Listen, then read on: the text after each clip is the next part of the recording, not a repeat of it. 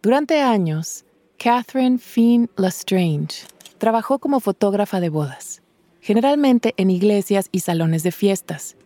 Pero en 2016 se enteró de que algunas personas se casaban en el Empire State Building, uno de los edificios más famosos de la ciudad de Nueva York, un lugar en el que las parejas sueñan con celebrar su boda. You can only get married on top of the Empire State Building on Valentine's Day. They don't allow weddings at any other time. A lot of people want to get married there, so they have a contest every year. You have to write a short essay about your relationship, and they choose 14 couples to have weddings at the Empire State Building. Catherine estaba intrigada, no como fotógrafa, sino como novia. Ella y su novio de la universidad, Eric, se habían reencontrado después de casi 30 años. Se acababan de comprometer y estaban empezando a planear su boda. Eric and I both love New York City. So we thought getting married on top of the Empire State Building was an amazing opportunity. We also had an interesting love story, but I didn't think we were going to win the contest. I decided to try anyway, and a few months later, we got the news. We won the contest. But we only had a few weeks before the big day, and I was worried that I didn't have time to plan everything. I wondered if it was actually possible. Welcome. Les damos la bienvenida a Relatos en Inglés, un podcast de Duolingo. Soy Diana Gameros. En cada episodio podrás practicar inglés a tu propio ritmo, escuchando historias reales y fascinantes contadas por las personas que las vivieron.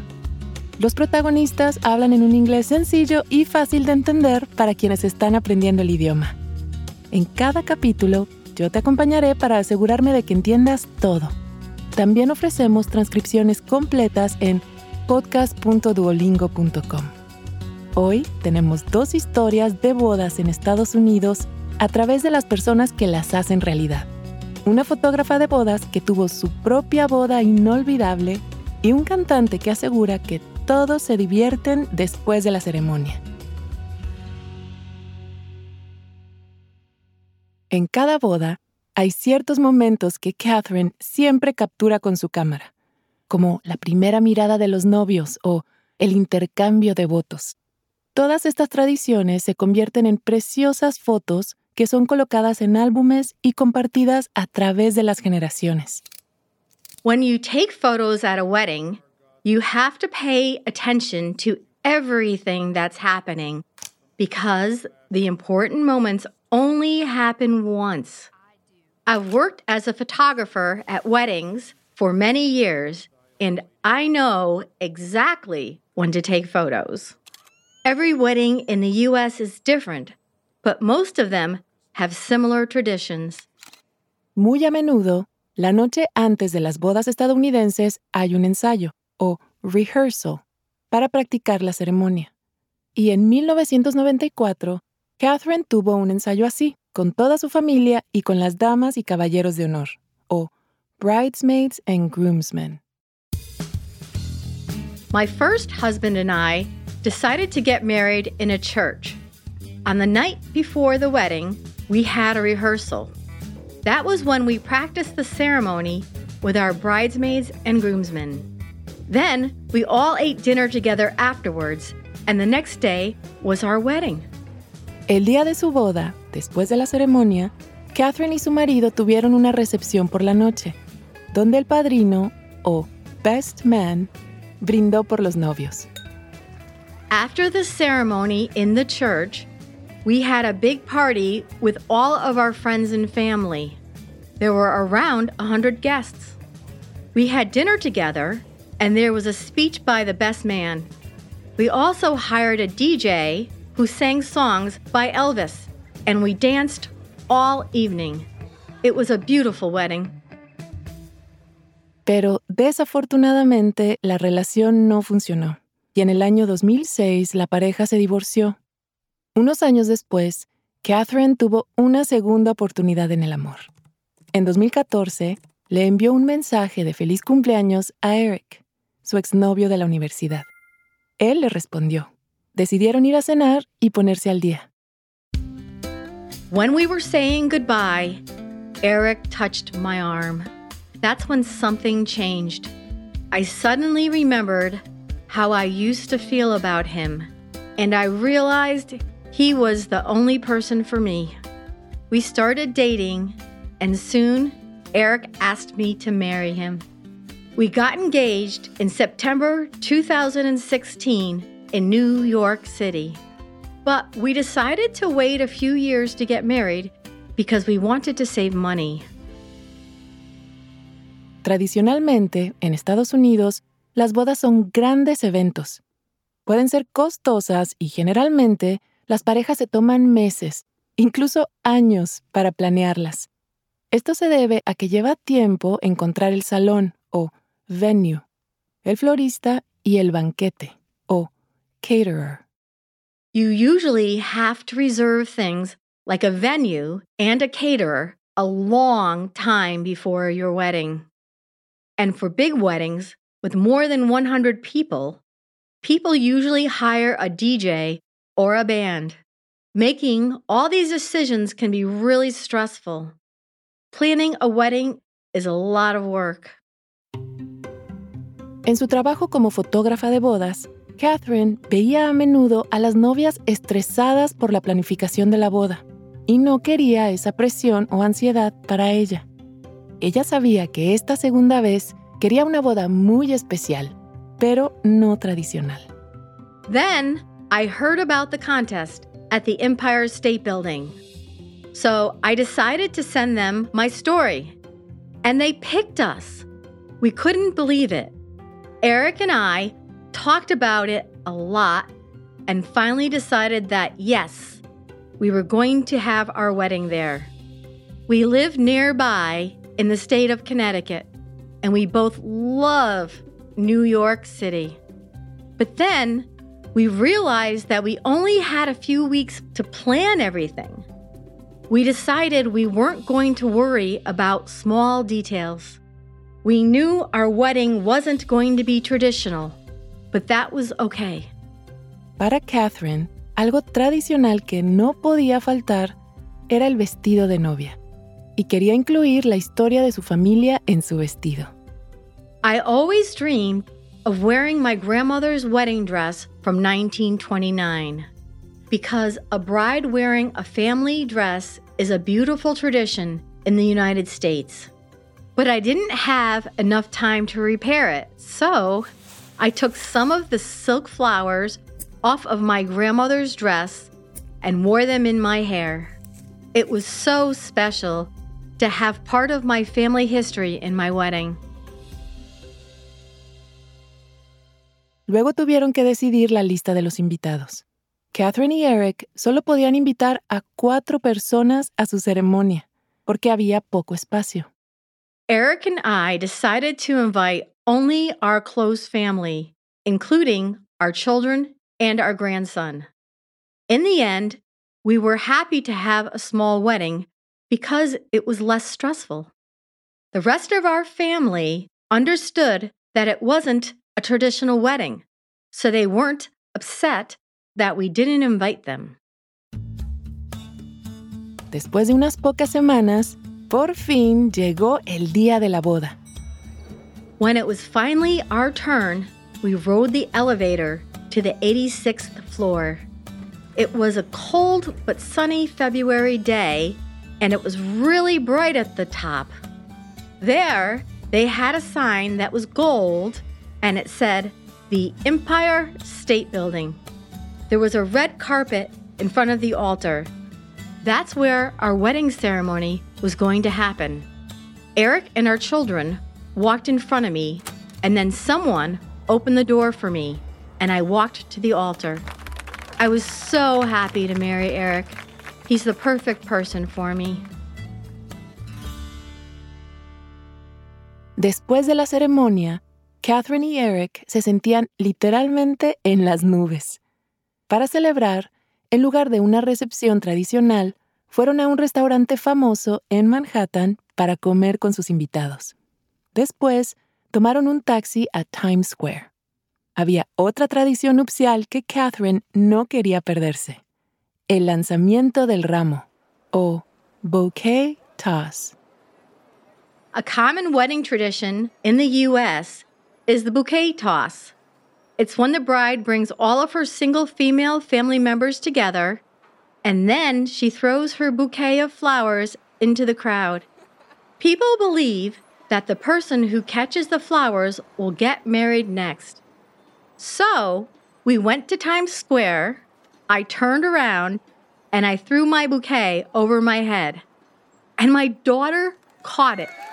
A lot of people on the street cheered and clapped. It was a very special moment for me. Al final, la boda de Catherine y Eric fue única, exactamente como Catherine deseaba. Ella necesitaba una boda distinta y sin estrés, después de una carrera trabajando en el mismo ámbito. I've worked at a lot of weddings, so I didn't think that anything could surprise me on my own wedding day. But marrying Eric on the 86th floor of the Empire State Building was so surprising. The wedding was very unique, but that didn't matter to us. It was perfect, and it was exactly what we wanted.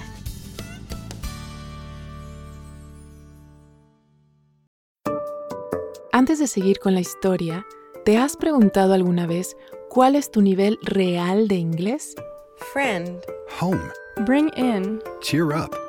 El Duolingo English Test es una forma cómoda, rápida y barata de saberlo.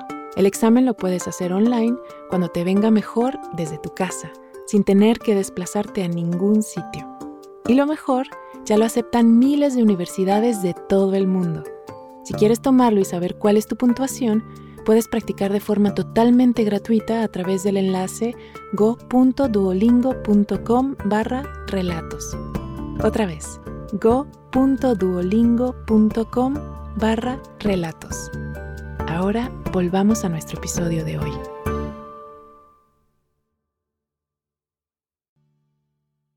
Al igual que Catherine, Kenneth Holmes trabaja en bodas desde los 14 años Pero él no es fotógrafo, sino que es músico. Aunque en los escenarios nadie le dice Kenneth. Todos lo conocen como Kenny. When I was in high school, my band was the most popular band at my school. When some of my older classmates got married, they asked us to play at the wedding. We had no idea what we were doing, but we had a great time. It wasn't until many years later that I became an expert on how to perform at weddings. A finales de los años 80, Kenny tenía alrededor de 30 años y vivía en Washington, D.C. Durante el día, alternaba su trabajo entre un negocio de limusinas y un estudio de sonido. Por la noche tocaba la guitarra y cantaba. During those years, I had a lot of different jobs. I was self employed and I owned my own businesses. I also had an active musical career. Five nights a week, I performed at nightclubs and also wrote a lot of music during that time. Una noche después de uno de sus shows, dos hombres que estaban entre el público se acercaron y le hicieron una pregunta. The two men asked how much money I made playing in nightclubs each week. I was honest and I told them. Then they asked me if I wanted to make that much money in just one night. They explained that they had a company and they were looking for a band to play at weddings and private events. I wasn't sure if it was a good idea, but I decided to say yes and see what happened. That's how I started playing music at weddings. Este fue su primer trabajo como cantante profesional en una boda. Y aunque sabía cómo entretener a la gente, rápidamente se dio cuenta de que tenía mucho que aprender sobre las bodas. Para empezar, algunas comunidades tienen tradiciones y costumbres específicas, como las familias estadounidenses de tradición judía. I was going to perform at a lot of Jewish weddings, so I asked if I needed to do anything differently for Jewish traditions. They said that I didn't need to change anything about my performance. but I wanted to respect their culture. So I decided to learn everything I could about Jewish wedding traditions. Entonces Kenny se puso a estudiar estas costumbres. Buscó en el diccionario palabras como jupa, que es un manto sostenido por cuatro palos que cubre a los novios durante la ceremonia. I asked questions about things I wasn't sure about, like how to pronounce the words hupa and challah, which is the bread that the bride and groom share at the altar. I learned how to sing in Yiddish, which is the language that some Jewish people speak. I even knew how to play traditional Jewish songs. Kenny se hizo experto en las tradiciones de esta cultura y gracias a esto comenzó a tener mucho éxito.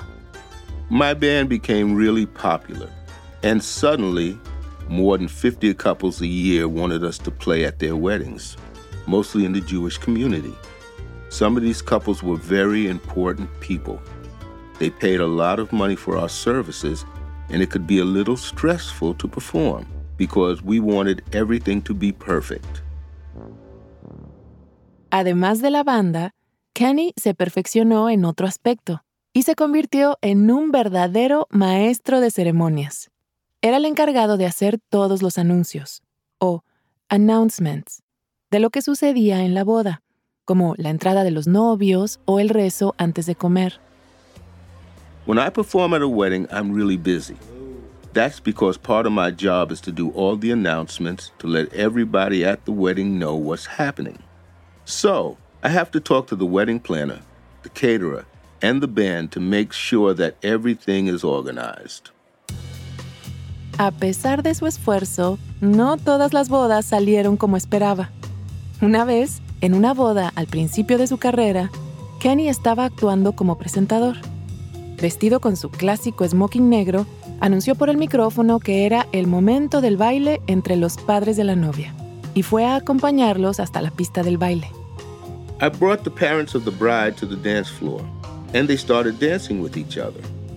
But at the end of the night, I found out they were getting divorced, and they didn't want to be anywhere near each other. They definitely didn't want to dance together. No one told me, so I had no idea. I felt terrible for making them dance. I never wanted that to happen again. Después de eso, Kenny decidió crear un cuestionario, o questionnaire, para que todos los novios completaran antes de la boda, y así evitar este tipo de problemas. With my wedding questionnaire, I invited the couples to my home and we had dinner together while we talked about their plans for their wedding. They told me about religious traditions and their favorite songs.